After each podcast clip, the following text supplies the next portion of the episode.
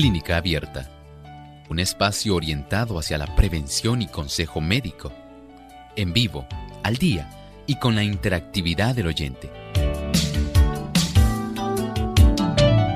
Clínica Abierta, poniendo al doctor a su alcance para un diálogo claro y honesto, porque nos importa su bienestar y salud.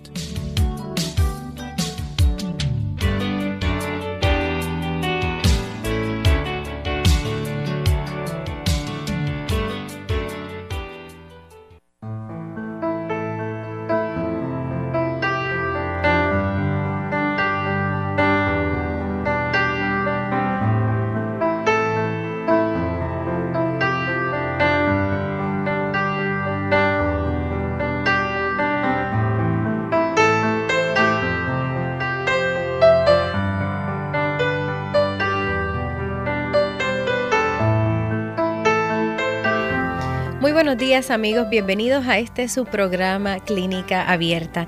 En esta mañana le damos una cordial bienvenida a todos los que nos sintonizan en diferentes lugares del mundo. Salvación TV 22.2, Meridian Idaho, Radio Perla por el 8090 AM, Potomac Conference, Maryland y Virginia por el Radio Ondas de Esperanza 1390 AM. En el día de hoy estaremos discutiendo un tema muy interesante, problemas intestinales si usted ha tenido anteriormente, ¿qué será?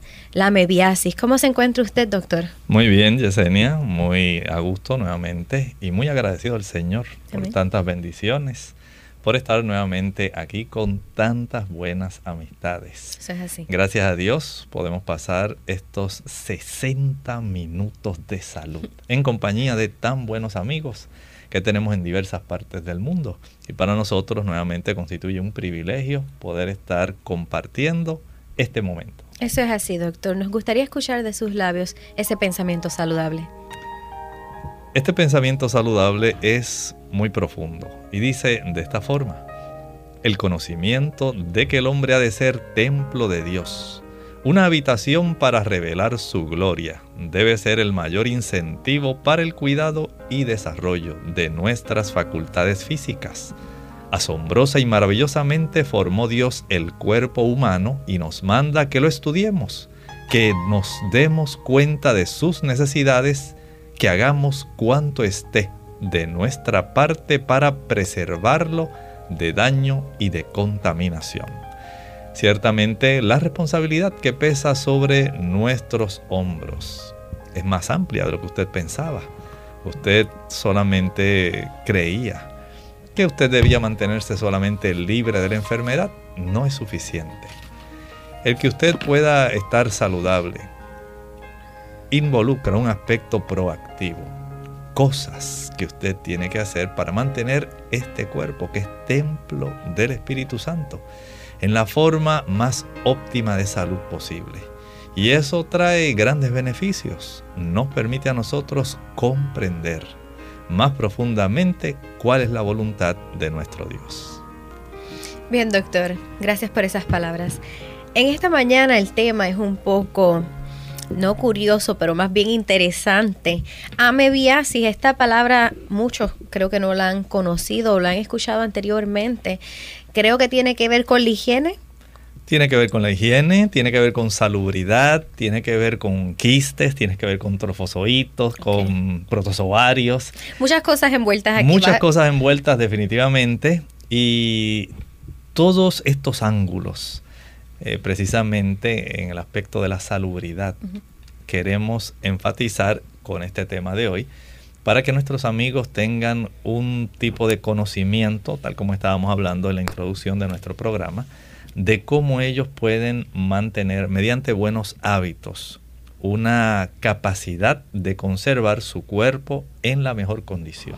Mencionó muchos nombres que muchas personas habrán en su vida jamás escuchado, así que vamos a empezar de poco a poco, vamos a, ir aprendiendo con usted hoy. ¿Qué es la mebiasis? Vamos a empezar por ahí. ¿Qué es la mebiasis? Es un protozoario. Estamos hablando de un organismo unicelular. Y este tipo de organismo cuyo nombre es la entamueva histolítica. Tiene un apellido que nos eh, hace recordar parte del problema que va a producir este tipo de organismo unicelular, histo, tejido, lítica, que rompe. Así que tenemos aquí un protozoario, esto es sumamente pequeño, estamos hablando de unas 10 micrómetros aproximadamente de tamaño. Si usted pudiera dividir un metro en un millón de partes. No estamos hablando de 100, que es lo que normalmente eh, usted tiene esos, después de los decímetros, va formando poco a poco hasta que llega a los milímetros.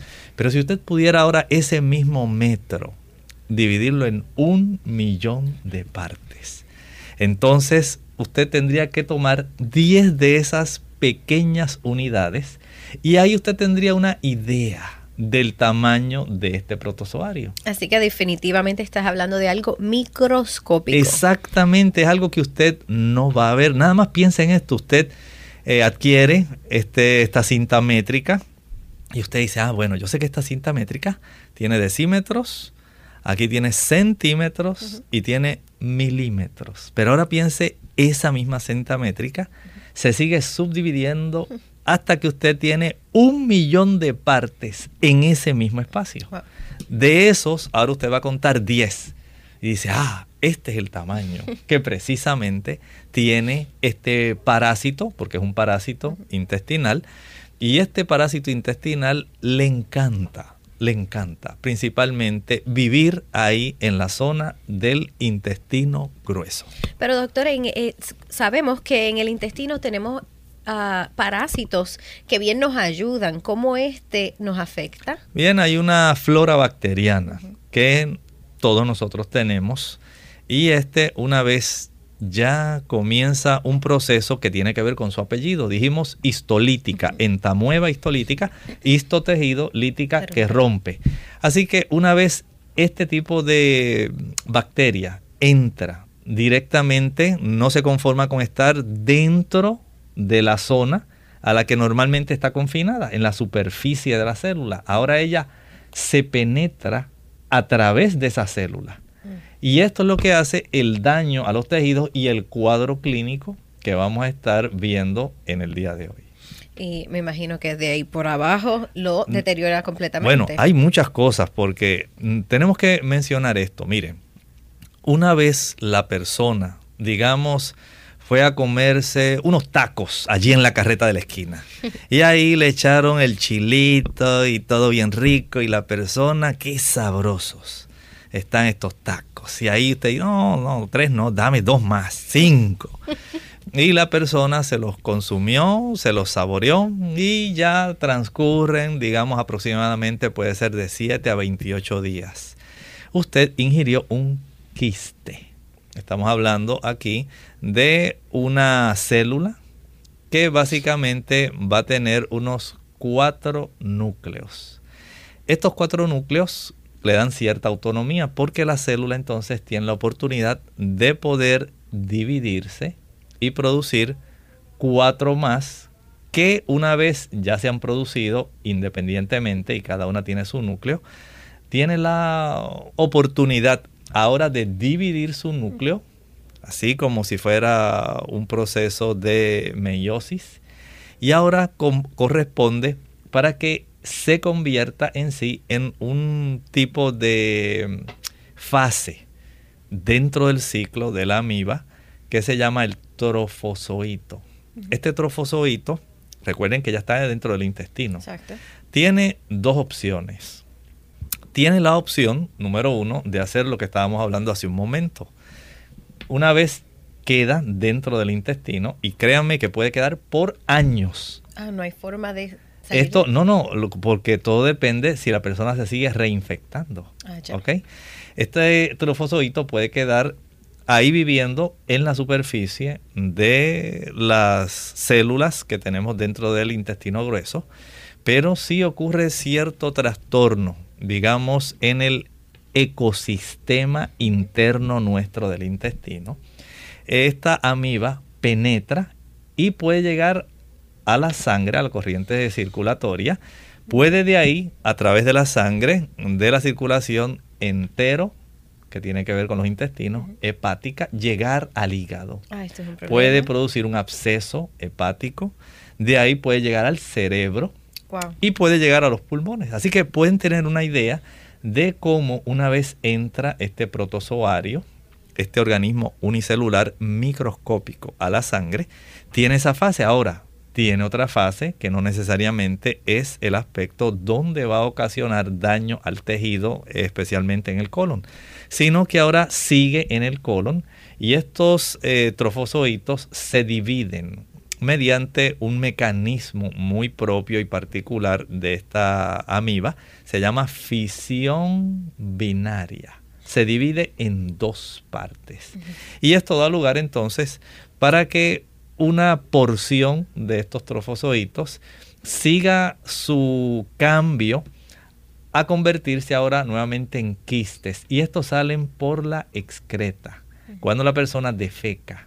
Si en el área no hay, digamos, agua suficiente para que la persona se pueda asear sus manos después de haber ido a defecar, la probabilidad de que la persona quede con quistes, estos quistes microscópicos que usted no Sí, los ve.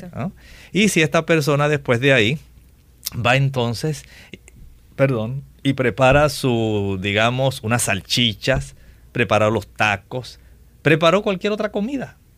Las personas que ingieran el alimento que preparó esta persona que estaba infectada con estos quistes va a tener entonces la oportunidad de transmitirlo a la persona que ingiere ese alimento. Algo tan sencillo como lavarse las manos y así hay muchas afecciones las cuales por- podemos prevenir si hacemos el propio uso de lavarse las manos, ¿verdad? Así es, y no solamente esto, en muchos países utilizan las aguas de desecho para sencillamente eh, regar las siembras, ya que piensan que pues no se puede desperdiciar este tipo de agua, tiene nutrientes, tiene abono, estiércol humano, pero no piensan en este aspecto. Y esta es otra forma con la cual las personas también se infectan. De ahí supongo que también salió el E. coli. Bueno, el E. coli es parte de esa flora bacteriana que también nosotros tenemos y que tiene un ciclo de transmisión en cierta forma parecido, porque es la ruta fecal oral la que más tiene que ver con este aspecto, aunque también eh, puede us- usarse, digamos, a través de otros vectores. Por ejemplo, en el caso de la amibiasis, el que haya moscas Mm.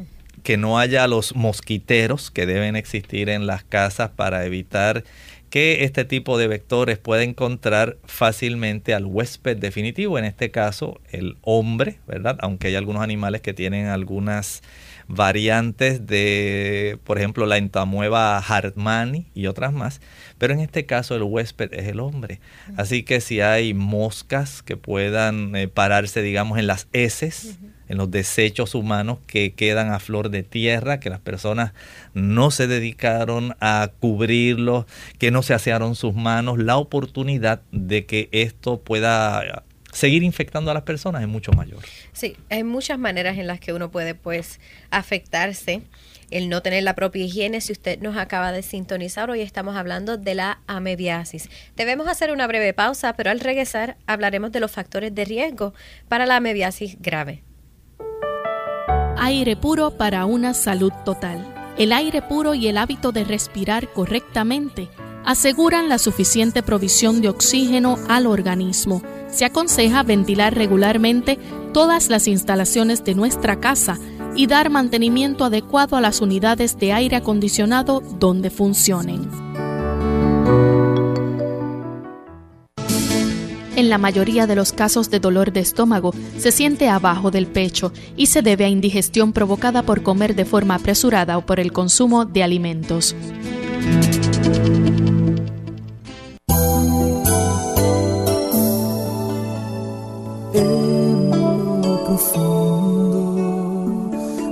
Tu corazón. Sientes que la vida puede ser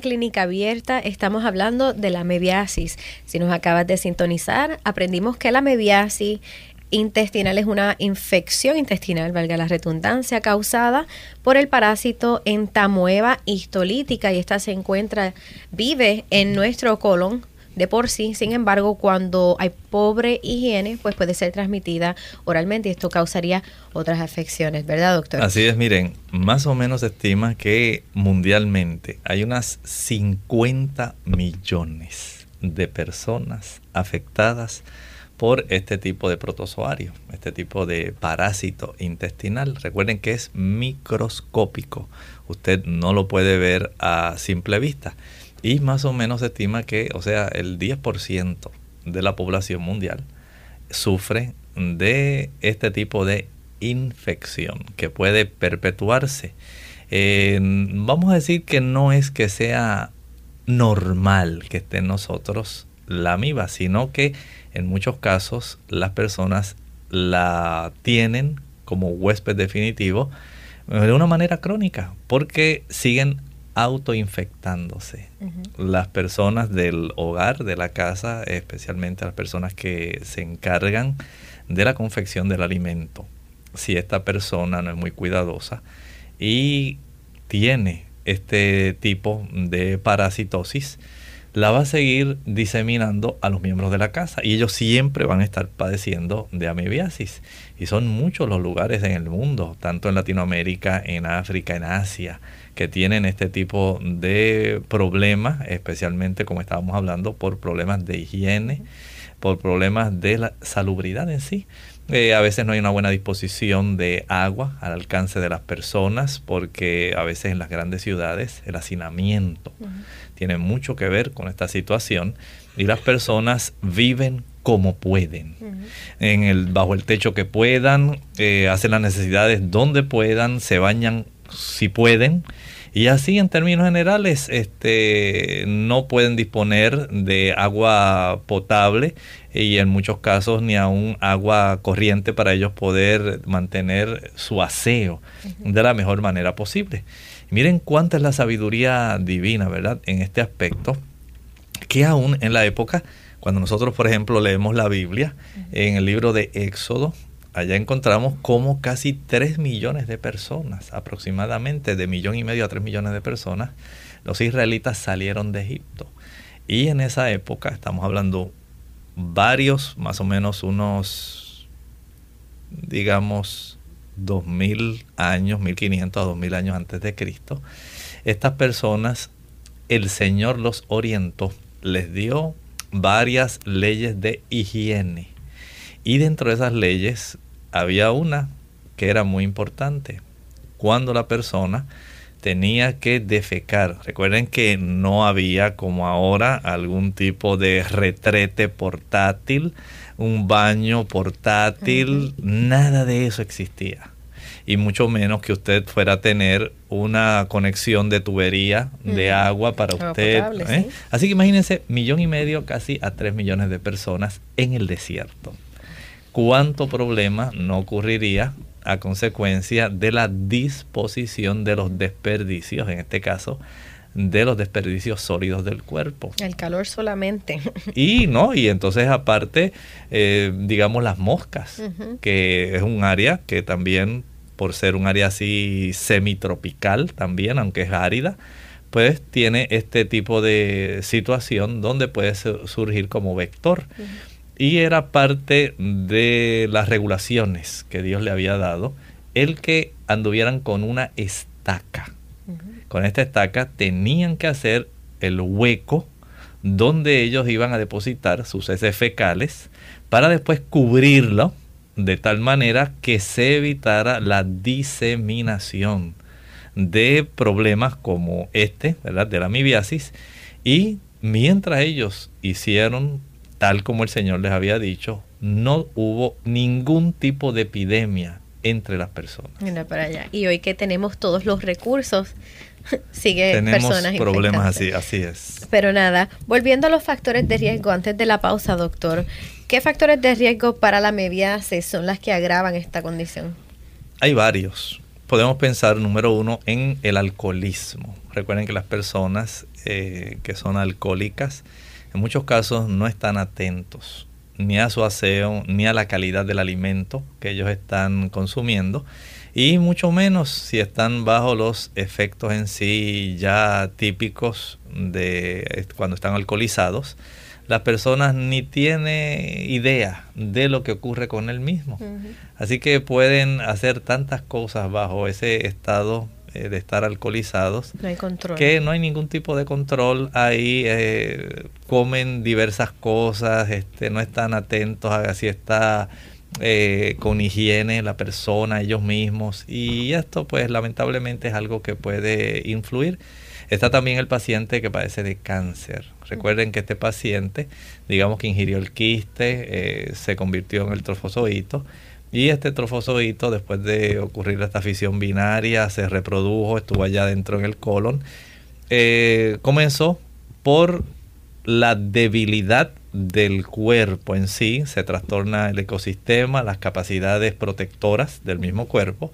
Así que este paciente más fácilmente, al estar inmuno deprimido o inmunocomprometido, va a facilitarle a este tipo de parásito microscópico el que lo pueda afectar. Claro que sí. ¿Y qué tal de los niños? Tú sabes que los niños tienden a meterse las manos a la boca constantemente, objetos que tocan. Es, es parte de este tipo de situación, este, el que los padres a veces no estén atentos o, como estábamos hablando hace un momentito, como las personas eh, no mantienen una buena higiene pensando de que, ah, pues no seas tan fanático, como te vas a lavar las manos otra vez, este, pues mira, aprovecha esa agua, no dejes que se desperdicie, eh, ay, si eso no es nada, olvídate de esas moscas, solamente espántalas y ya, y no te pongas tan meticuloso.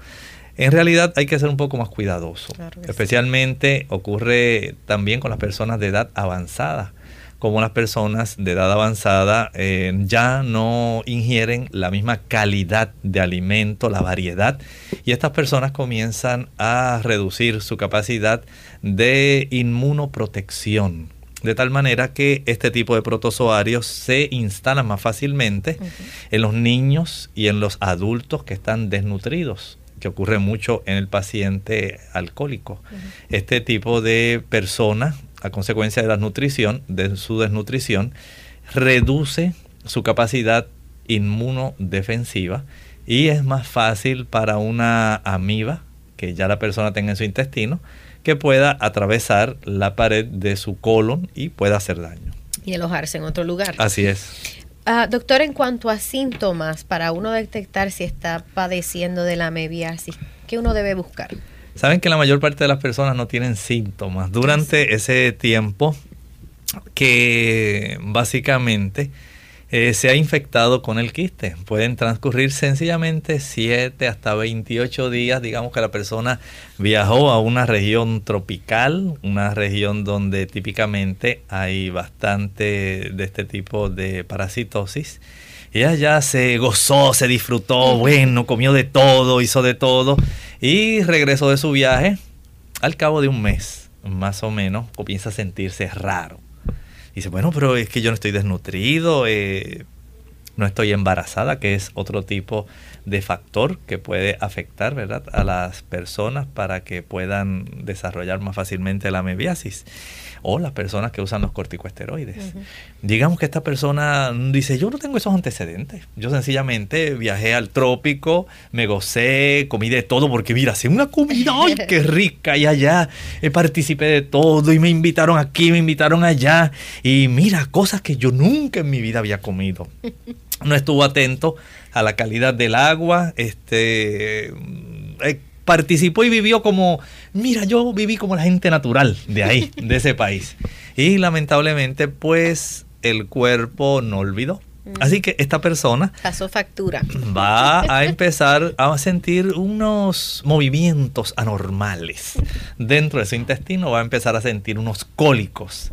Y dice, ay, me ha empezado, doctor, a sentir, siento allá adentro unos dolores, pero terrible, doctor, esto, ay, no, no, no, no, no aguanto, no aguanto, he notado que, mire, además de los cólicos, estoy teniendo unos episodios diarreicos de tres a ocho veces cada día. Y ya llevo así una semana, doctor, no, no, es posible. ¿Cómo yo voy a estar en esta situación? Y la persona ahí comienza a preocuparse porque se da cuenta que en ocasiones hay estrías de sangre mm. en estas heces que no están formadas, más bien son así semiformadas, pero son más con más frecuencia y mm, la persona sabe, dice, oye, están muy malolientes, he observado sangre, me estoy cansando mucho y además de los cólicos, ahora tengo demasiados gases. En realidad, hasta me molesta en la defecación, me duele esa zona, este, no, no, no, no me siento adecuado, sé que no soy yo. ¿Será que tiene que ver esto por haber yo estado viajando directamente a ese país donde, ay, qué cosas tan ricas? ¿Será que por eso estoy padeciendo ahora esto? Bueno, así que debemos de ver si tenemos ah, sangre en la defecación es parte. Y es parte. Y si es fétida, si hay muchos gases, y le escuché decir que dura unos siete días la persona con estos episodios de diarrea. Bueno, puede durar más. Lo que pasa es que todo depende, generalmente las personas van a buscar ayuda. claro. Porque imagine usted una persona que va a tener de 3 a 8 episodios de heces semiblandas que ahora comienza a observar que tiene sangre, estrías de sangre, mucho cólico, muchos gases, la persona comienza a cansarse y dice, ay, no, no, no, no, no, no, no soy yo, no soy yo, esto está terrible. Mira, hasta se me han ido los deseos de comer, eh, eh, hasta perdido peso, involuntariamente. No es porque yo no, no tenga esa, vea la comida y no tenga esos deseos, pero en realidad no tengo, no tengo esos deseos de comer. Esto me preocupa, doctor. Vine buscando ayuda.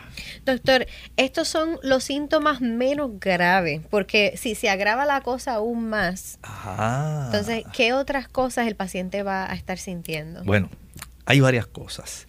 Digamos que este paciente, como estábamos hablando, eh, tuvo la situación de que aun cuando viajó a este otro país, especialmente tropical, era una persona que estaba con el uso de corticoesteroides. Así que esta persona estaba inmunosuprimida o inmunodeprimida y la amiba se aprovechó. Claro. Así que digamos lo que una persona normalmente hubiera sido un cuadro más o menos, ¿verdad? Tolerable, a este se le complica. Porque en este caso la persona va a tener mucha sensibilidad abdominal. Además va a tener ahora heces con sangre, van a estar líquidas con esas franjas de sangre y ahora la frecuencia de la defecación aumenta, ya no son más o menos de 3 a 8, ahora va de 10 a 20 veces. Y no creo que una persona eh, se dé cuenta de que esto es algo normal. Oh, El hecho de que usted esté yendo con esta frecuencia comienza a desarrollar fiebre y además a esto ahora se complica porque el cuadro, como ahora está mucho más grave, la persona va a tener vómitos debemos de hacer una breve pausa, pero cuando regresemos vamos a ver qué pruebas y exámenes podemos hacer para descubrir si usted padece de la mebiasis. La importancia de lavarse las manos. Hola, soy Gaby Zabalúa Godard en la edición de hoy de Segunda Juventud en la Radio, auspiciada por AARP. En la actualidad, nadie duda de que lavarse las manos es una de las maneras más seguras y sencillas que existen para evitar el contagio de enfermedades, pero aunque cueste creerlo, en tiempos lejanos nadie conocía con tan simple hábito se podían controlar las infecciones. Según expertos en el terreno de la medicina, lavarse las manos puede ahorrarte innumerables consultas al médico. El secreto está en utilizar la técnica adecuada para la higiene. Ante todo, las manos deben lavarse previo a comer y a cocinar y después de ir al baño. Si tienes mascotas, siempre debes recurrir al agua y al jabón después de tocarlos. No olvides lavar con esmero tus manos si has estado en contacto con algún familiar enfermo o acabas de estornudar, toser o sonarte la nariz.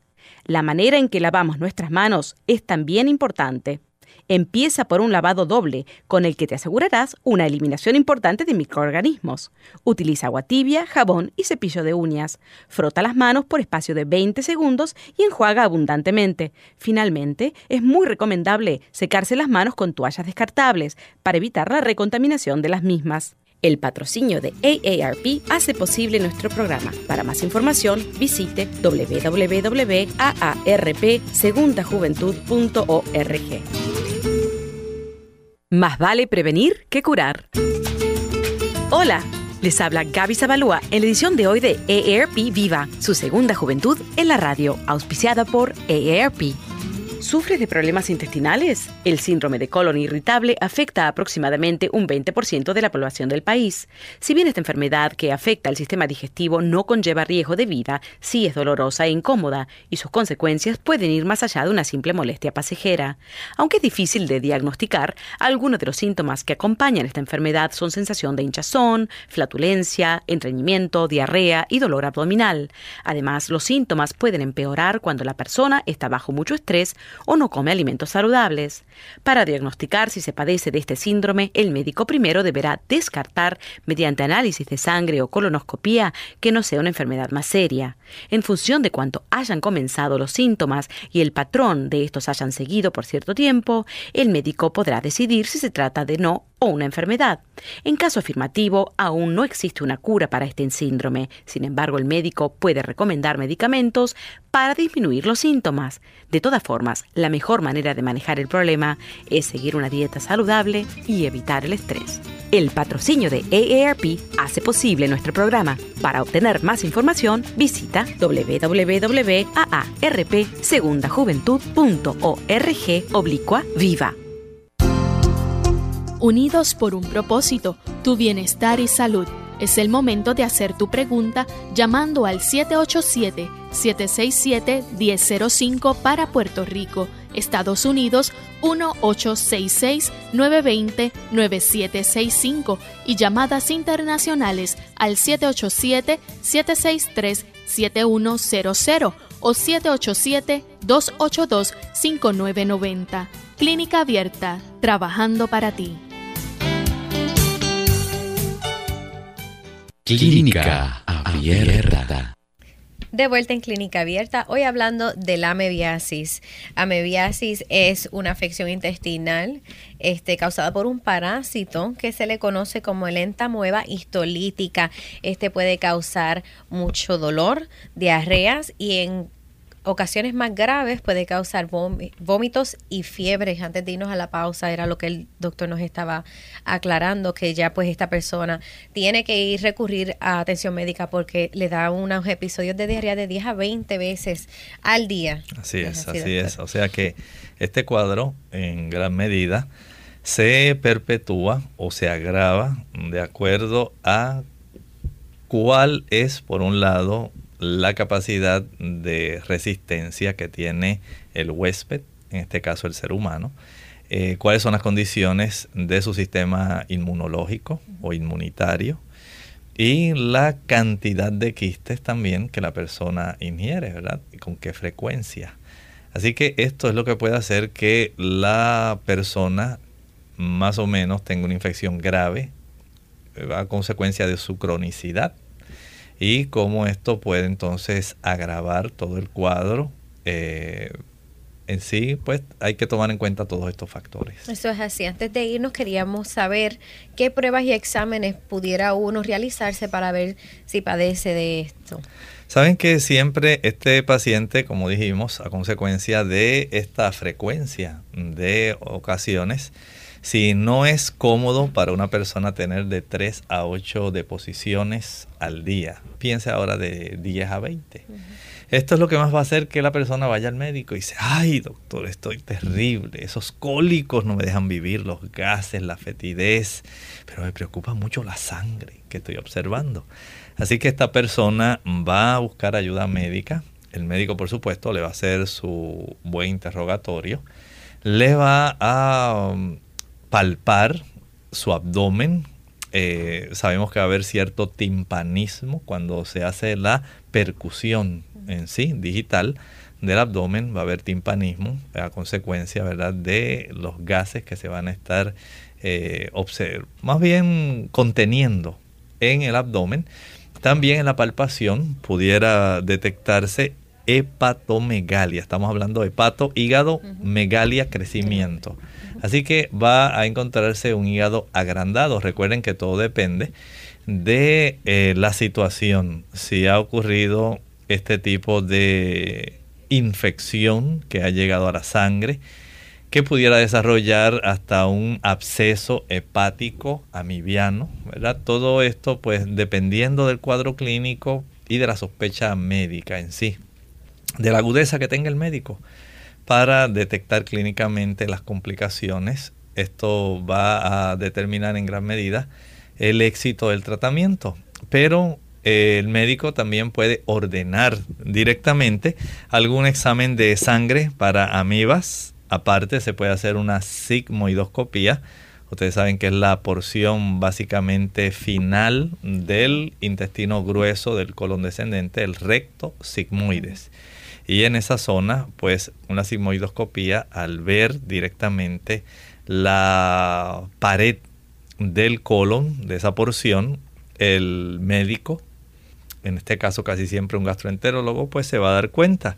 Así también lo más sencillo es el examen coprológico, donde se buscan los quistes en sí, que es la parte que más, eh, la forma o la etapa del ciclo que va a observarse en las heces fecales. Recuerden que es la forma como se infecta la persona, ya sea por una higiene o el aspecto sanitario, o digamos que este paciente sencillamente ingirió agua digamos que aunque tenía una, un manantial o una quebrada, donde el agua generalmente es buena, si alguna persona tuvo algún problema y desvió aguas eh, sanitarias ya que están contaminadas hacia una fuente de agua potable que a lo mejor usa la comunidad, esto es otra causa, también otra forma mediante la cual la persona puede ingerir estos quistes y puede entonces eh, complicarse la situación. Así que si el ameba se encuentra en sangre, ¿el tratamiento sigue siendo el mismo? Bueno, ya aquí tenemos una situación mucho más compleja, porque mientras la ameba se encuentre solamente en la zona intestinal, pues casi siempre, digamos, se utiliza el metronidazol, es lo más común que se va a estar eh, utilizando. Si la amiba ya entra en sangre y se sospecha que hay otras complicaciones como por ejemplo un absceso, el absceso hepático, si ya está en pulmón, si se encuentra en el cerebro, pues ya ahí va cambiando y se añaden algunos medicamentos para lograr entonces tener una erradicación, pero todo depende.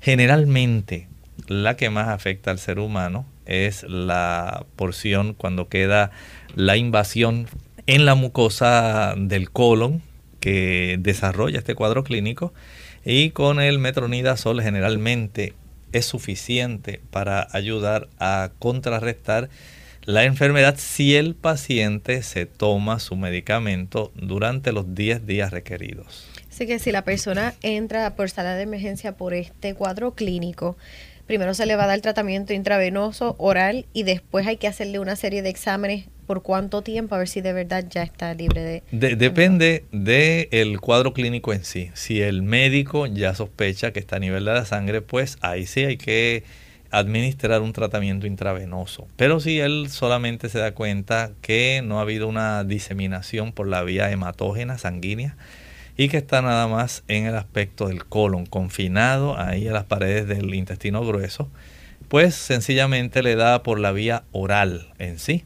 Y en muchos casos se recomienda que la persona eh, también pueda revisar a los otros integrantes de la familia, porque generalmente van a tener la condición, tal vez no de una manera clínica, pero sí va a considerarse el examinar las heces en sí de los otros miembros de la familia para determinar si se encuentran los quistes ahí contenidos en la materia fecal de tal manera que no se perpetúe un miembro de la familia por mala higiene, por el aspecto de la salubridad, no se lo esté contagiando al otro y ahí siga siempre la esposa contagiando al esposo, contagiando a los niños, los niños entonces si la señora es tratada pues ellos contagian a la mamá y se convierte así en una cadena prácticamente sin fin de reinfección. Doctor, si la ameba es algo que ya tenemos en el intestino de por sí, y el metronidazol después de dar los 10 días de tratamiento, ¿cómo la persona sabe si está libre de volverse a contagiar o no? Ah, pues muy fácil. Al cabo de ese tiempo se le ordena otro estudio. casi siempre un coproparasitoscópico, el examen general de heces fecales, y se busca nuevamente la presencia de los quistes. Esto es lo que le va a dar evidencia, vamos a decir, la forma más sencilla, más económica que tiene la salubridad casi de cualquier país para detectar que la persona eh, básicamente ya pasó esa etapa infecciosa y ahora pues ya está libre de este protozoario de tal manera que se le pueda considerar ya eh, una persona que ha sido sanada en sí, ha pasado esa parte tan infectante. Tenemos una llamada desde Guatemala. Atendemos a Beatriz. Adelante, Beatriz, con tu consulta.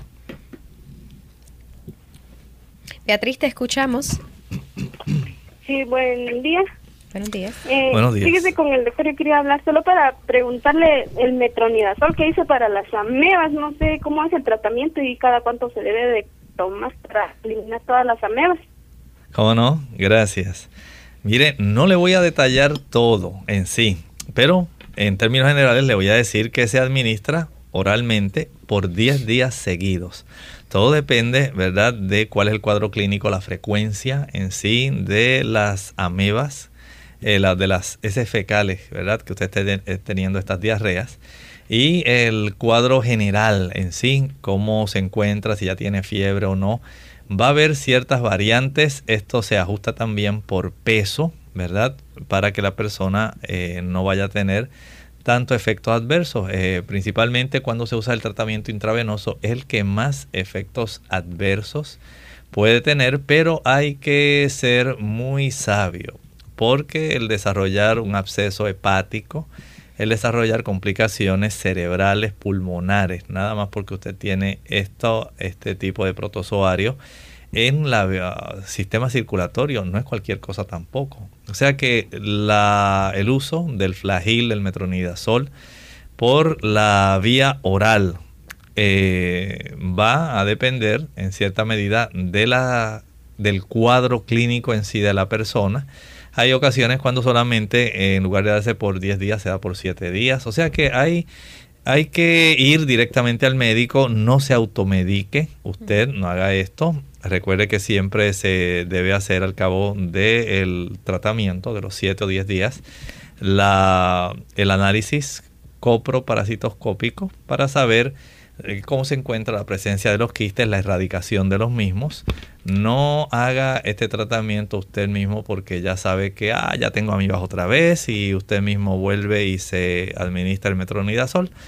Eh, desde el punto de vista de ayuda adicional, eh, Beatriz, hay también eh, desde el punto de vista de las plantas ayuda que usted puede tener, además del metronidazol usted puede utilizar, eh, digamos, el té de llantén. En otros lugares lo conocen como lantén.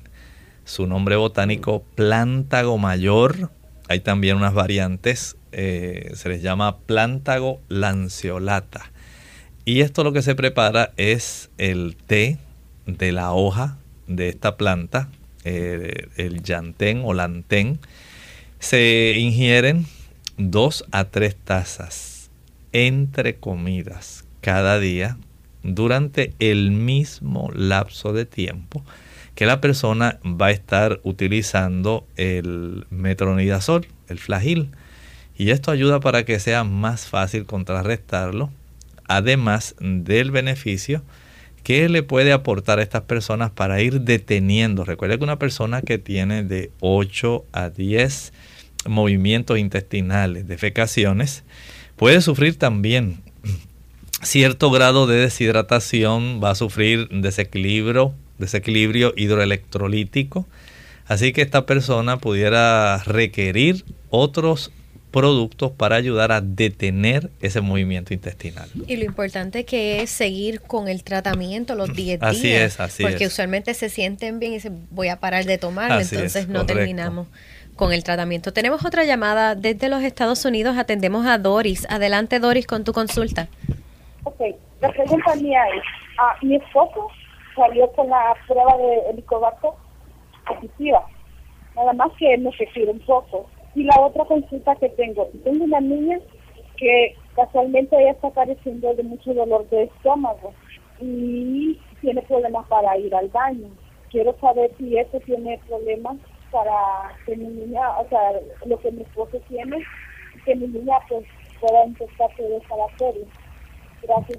Gracias a usted. Mire, no, generalmente no podemos confundir una cosa con la otra. La entamueva histolítica va a afectar el intestino.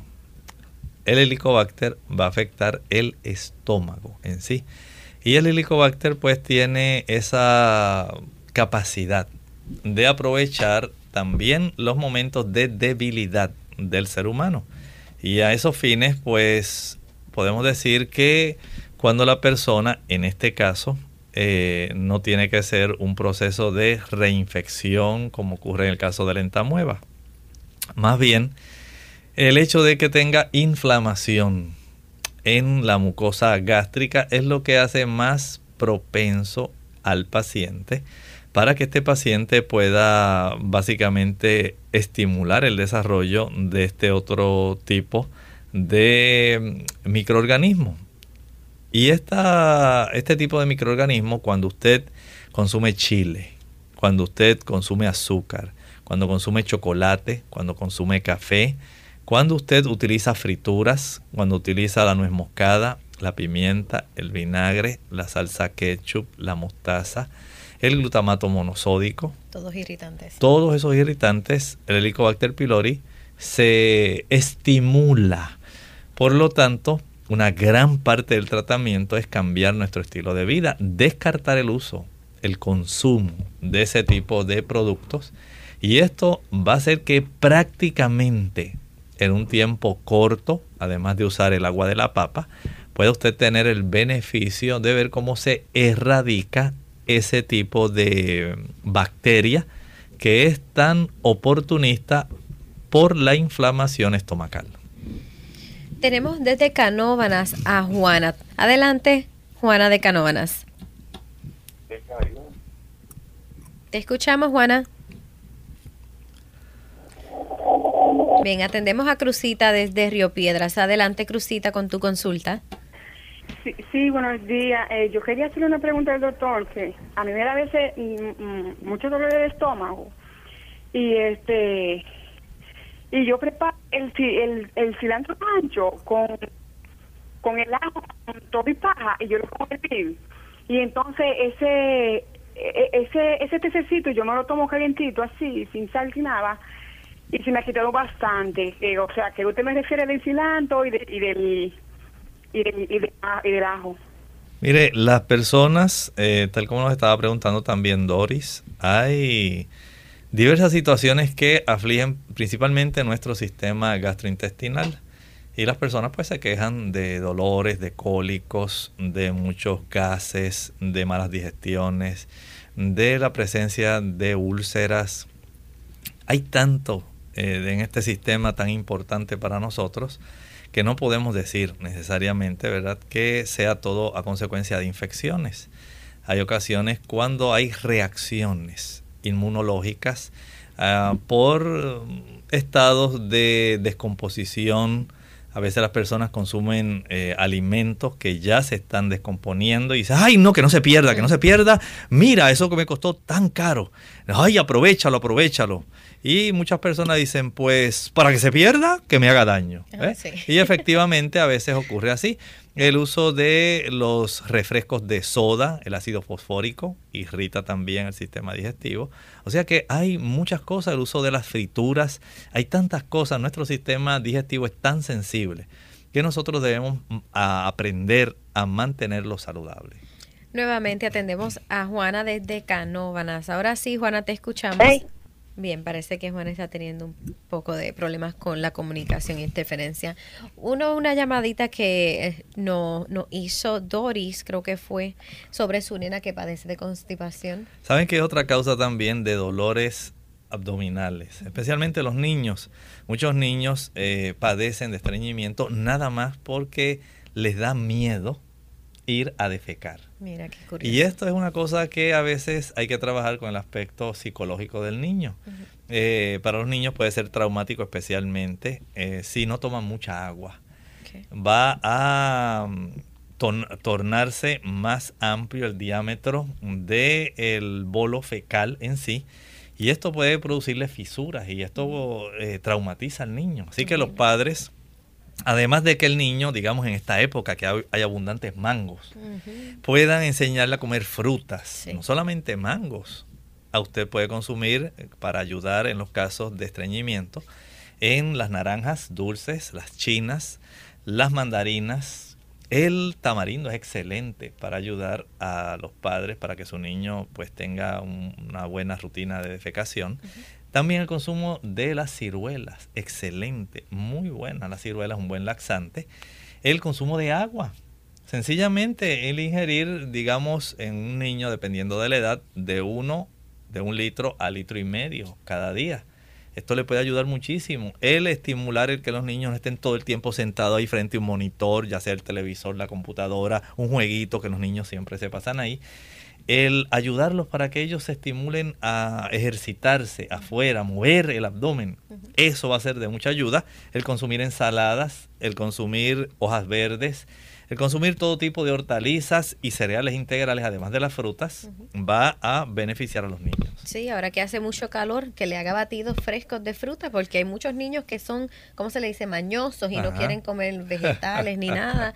Y con las caloras estoy segura que se tomarían un refresquito así natural. Atendemos a María desde los Estados Unidos. Adelante, María. María, te escuchamos.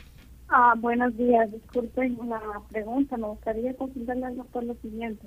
Eh, a mí me detectaron helicobacter pylori hace aproximadamente dos años, pero me han venido haciendo chequeos. Eh, me aparece que ya no lo tengo, pero en el último chequeo me, hicieron como dos exámenes. Eh, no sé qué tan específico sea, pero el doctor me decía de que eh, eso iba a ser, en uno de los exámenes aparecía negativo en el otro aparecía positivo, pero él me decía que, que eso iba a aparecer por algunos algún tiempo más, porque yo ya lo había tenido. Entonces el doctor la otra vez mencionaba de que la cúrcuma es buena para eso y yo he estado siguiendo los consejos que le dan. Quizá no al 100% porque hay algunas veces en que se hace un poquito difícil cuando uno no está en la casa, ¿verdad? Entonces eh, él mencionaba la cúrcuma, yo conseguí cúrcuma en polvo, en cápsulas, pero también ahora conseguí otra que es, me parece como de la, de la planta directamente, viene en gel y me gustaría saber si eh, esto también es, eh, está bien para, para la gastritis que yo tengo ahora y muchas gracias y que el Señor los bendiga de una manera muy especial. Gracias. gracias a usted. Nada más le voy a dar una ayudita. La cúrcuma no necesariamente tiene que consumirla de la planta. Es muy fácil el usted ir al super, al supermercado, y ahí va usted a buscar con mucho detenimiento en la zona, en el área o en la góndola de las especias, turmeric. El turmeric es lo mismo y esto le va a dar esa oportunidad de una manera económica de usted preparar ya sea una infusión o de utilizarlo más frecuentemente en la confección de algunos platillos. Y esto le va a dar ese beneficio juntamente con el agua de berenjena, el consumo también del jugo del repollo. Ambos son muy útiles en estos casos cuando la persona tiene este problema de la bacteria Helicobacter pylori. Atendemos a nuestra última llamada por el día de hoy. Nos llega desde Lares. Adelante, Carmen de Lares. Carmen, te escuchamos adelante con tu consulta. Hello. Sí. Buenos días, que Dios le bendiga. Es que me gustaría que el doctor me pudiera orientar. Tengo una amiga que fue diagnosticada con cirrosis hepática. Sí. A ver qué tratamiento ya se le puede dar. Está en tratamiento médico actualmente, pero quiere algo natural que la pueda ayudar. ¿Cómo no? Mire, en la cirrosis hepática ya en esta etapa donde básicamente no hay una buena anatomía ya y fisiología del hígado, se ha trastornado.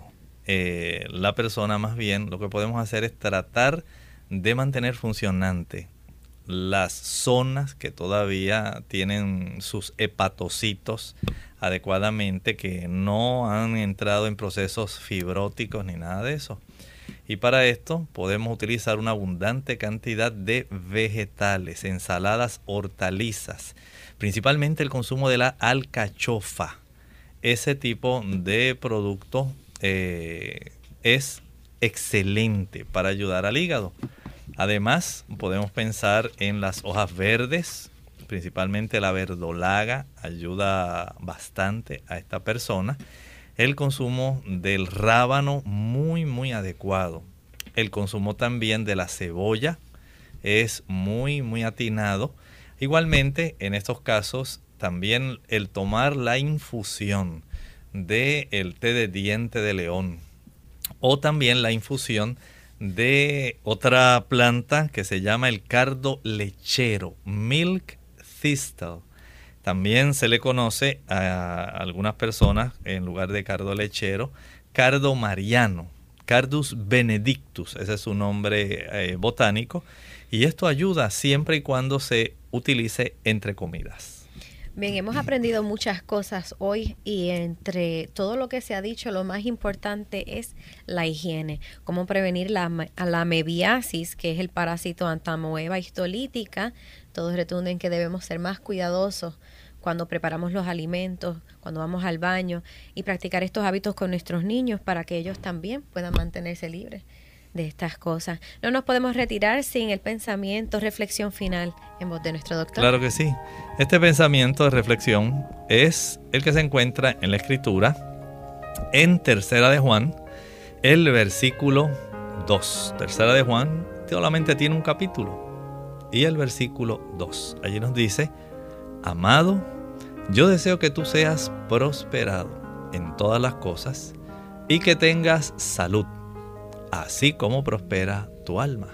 El Señor no desea la enfermedad, no desea el dolor, el sufrimiento, la muerte. El Señor desea para nosotros lo mejor, la prosperidad, la salud. Y usted tiene esa hermosa oportunidad. Sencillamente, aprenda a vivir sabiamente tal cual el Señor nos ha dado orientación. Por eso existe Clínica Abierta la razón por la cual nosotros le brindamos este servicio es para que usted aprenda cómo el Señor desea que usted cuide su cuerpo para que usted sea beneficiado. Eso es todo por hoy. Le agradecemos su fiel sintonía. Le vemos mañana en otra edición de Clínica Abierta. Se despiden por hoy. El doctor Elmo Rodríguez Sosa. Y Yesenia Canales.